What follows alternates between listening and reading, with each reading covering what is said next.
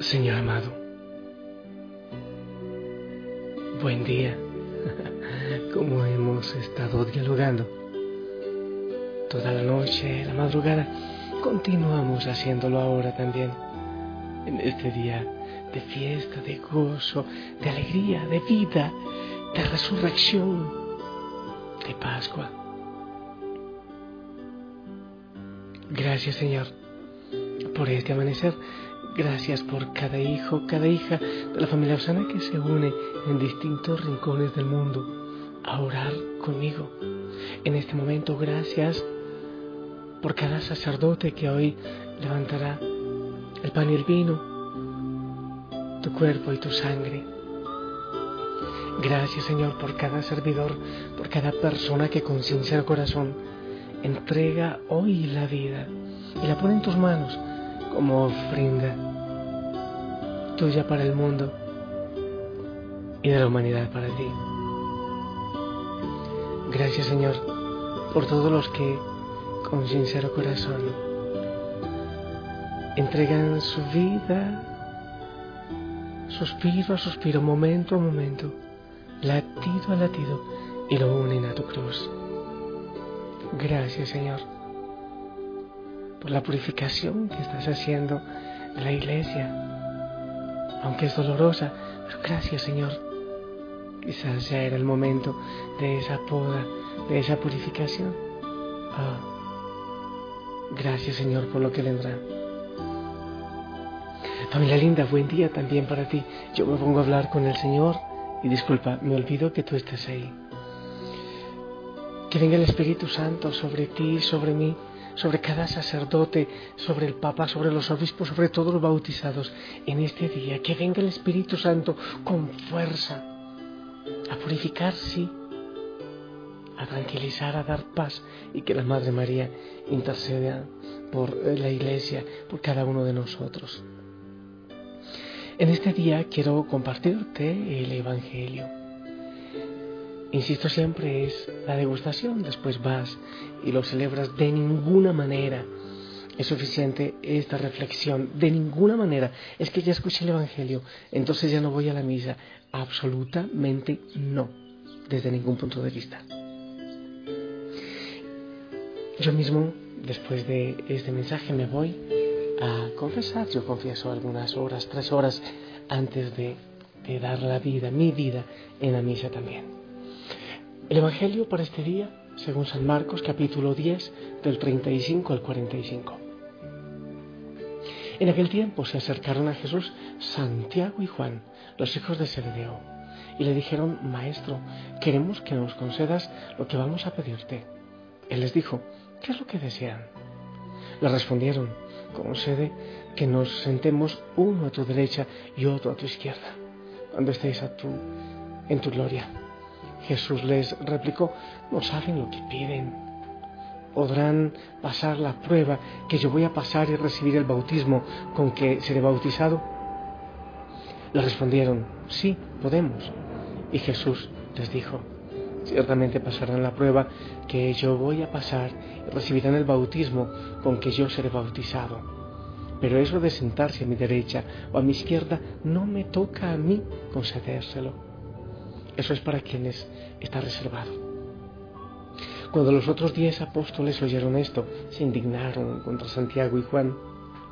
Jesús reunió entonces a los doce y les dijo, ya saben que los jefes de las naciones los gobiernan como si fueran sus dueños y los poderosos los oprimen. Pero no debe ser así entre ustedes.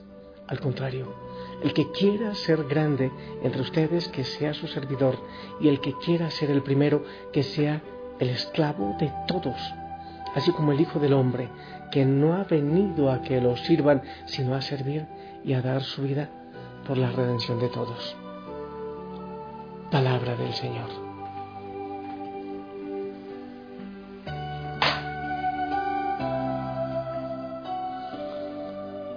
Yo le he repetido insistentemente. Con el Señor yo siento vergüenza ajena por este Evangelio. Ok, entendemos que lo de Santiago, Juan, y no solo de ellos, sino de los otros discípulos, porque se indignaron muy probablemente entre ellos también existía este tipo de intereses. Y también yo siento indignado al Señor frente a esta petición. Ustedes no saben lo que están pidiendo. O sea, no han entendido nada. No han entendido realmente cuál es el proyecto, cuál es el reino que yo vengo a ofrecerles. No han entendido. Roma les esclaviza, los grandes, los que se tienen por grandes de este mundo, los esclavizan, los tiranizan como si fueran sus dueños. Herodes y sus seguidores hacen lo mismo. Pero mi grupo, mi gente, mis discípulos no pueden ser así. No pueden buscar los primeros puestos. Eso es para otros. Los que tienen ese tipo de intereses no pueden ser llamados discípulos de Jesús. Primeros puestos, títulos, grandeza. En Jesús, la grandeza no se mide por el poder que se tiene, por el rango, por el título, por el puesto que se ocupa, por los títulos que se ostentan. Los que ambicionan estas cosas son de Roma, son políticos, son de Herodes, pero no pueden ser llamados discípulos de Jesús. Los que tengan estas ambiciones en la iglesia de Jesús están totalmente equivocados. Es más, el que tenga esta aspiración en la iglesia del Señor, el que tenga esta aspiración, no, está sumando, está restando. No se vuelve más grande, sino insignificante y ridículo. Aquel que en la iglesia del Señor tenga estas aspiraciones, te lo repito, se vuelve grande, se vuelve insignificante y ridículo. Es más, se vuelve un estorbo para el reino del Señor. Es un estorbo para promover el estilo de vida que vino a traer Jesús. Es realmente vergonzoso.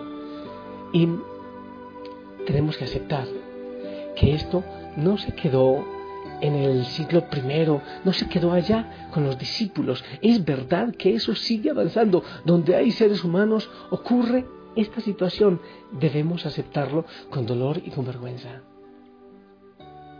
Todavía hay lucha de poder en la iglesia. No, no, no necesariamente entre los obispos y sacerdotes, entre los bautizados también.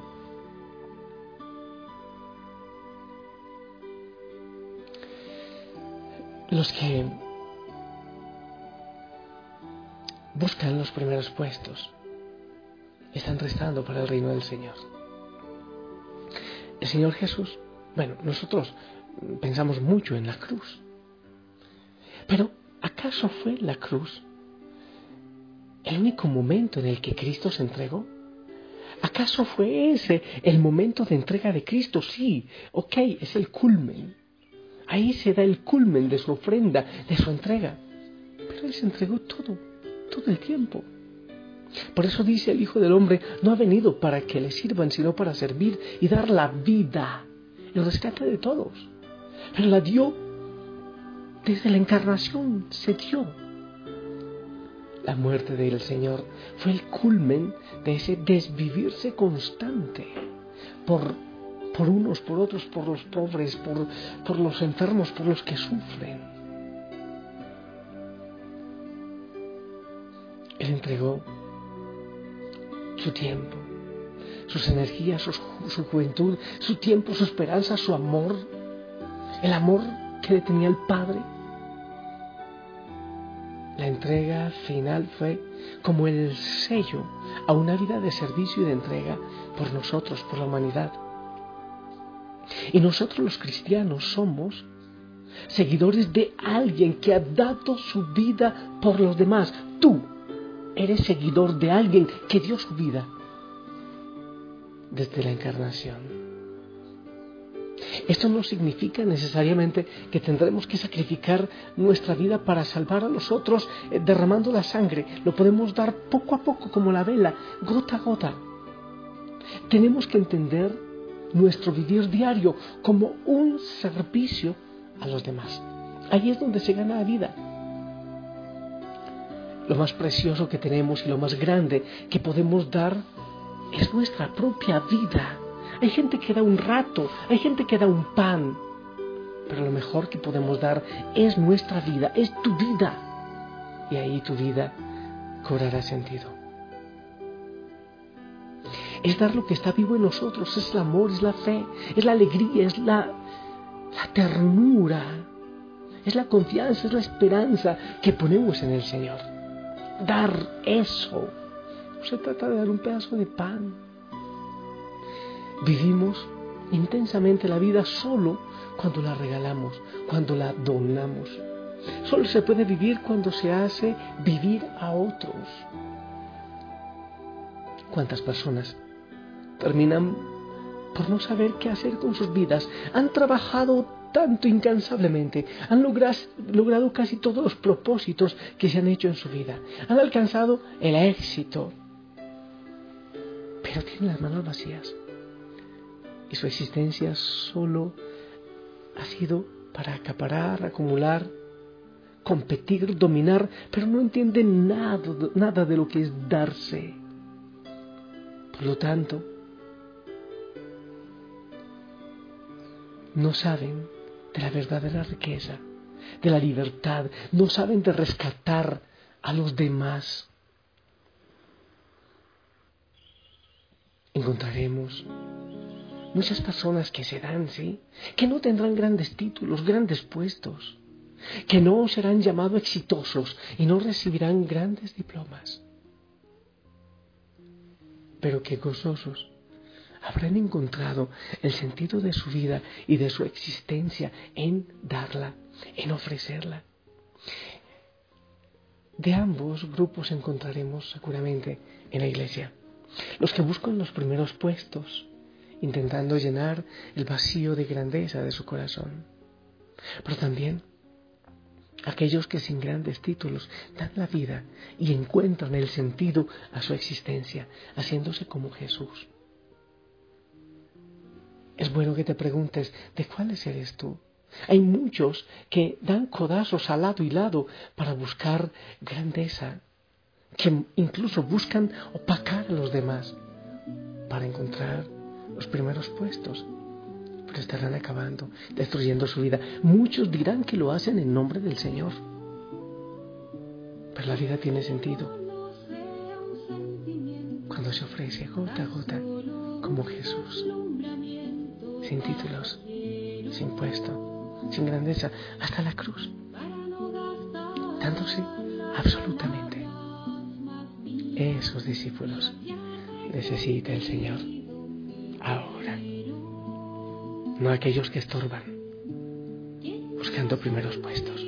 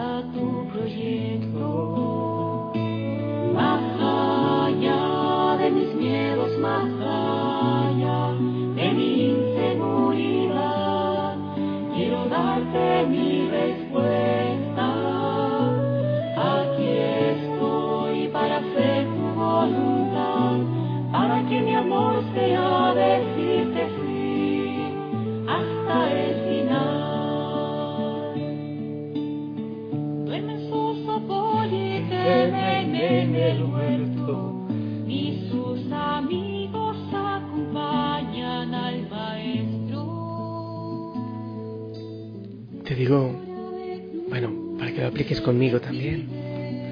Si eres un cristiano, esos que miran a los otros por encimita de la cabeza, que están buscando títulos, que se regodean en sus diplomas, puede ser en tu grupo, en tu parroquia, un sacerdote, un obispo. No les hagas mucho caso. Ora por ellos. Ten misericordia de ellos porque hay un gran vacío en su corazón y no han conocido el verdadero discipulado del Señor. Yo también. No se trata de despreciar, se trata de orar por ellos. Y, y pedirle al Señor que, que se vayan haciendo un ladito, que no estorben, para que llegue su reino, reino de servicio, de entrega, de martirio, de cruz, de ofrecimiento, de regalo. Y tú, lejos los primeros puestos, da la vida. Como papá, como mamá, ofrécela, no podrás cobrar, ¿verdad? Que muchos derramen gota a gota su sangre, su vida, su tiempo, por el reino. En este momento yo veo aquí a Jesús en la Eucaristía, en la fragilidad, en la sencillez de la Eucaristía, en la cruz, desnudo, desnudo, dando su vida.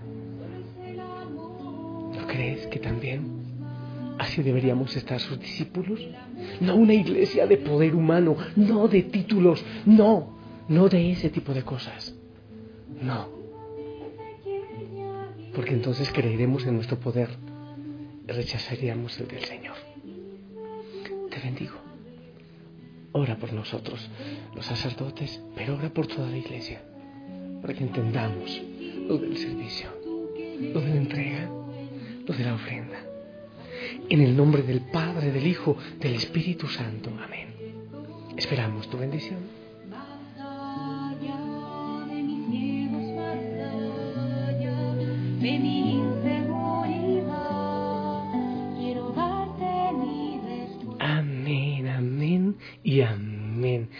Oremos insistentemente por esta realidad.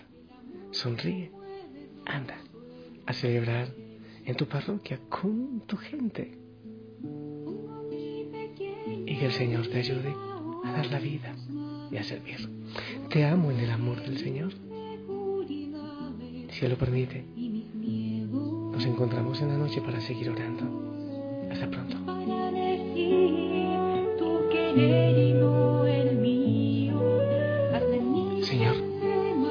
Pido perdón por tu iglesia. Clamo perdón por tu iglesia. Por tanto puesto, por tanto poder humano, por tanta búsqueda de poder. Y que aprendamos de ti y de los pequeñitos, de los que dan la vida sin títulos, que sí hay muchísimos, muchos, muchos. Te doy gracias por ellos y te pido perdón por mi orgullo y mi búsqueda grandeza, Señor.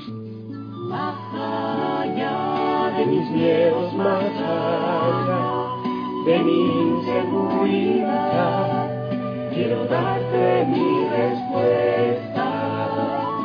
Aquí estoy para hacer tu voluntad, para que mi amor sea decirte sí hasta el.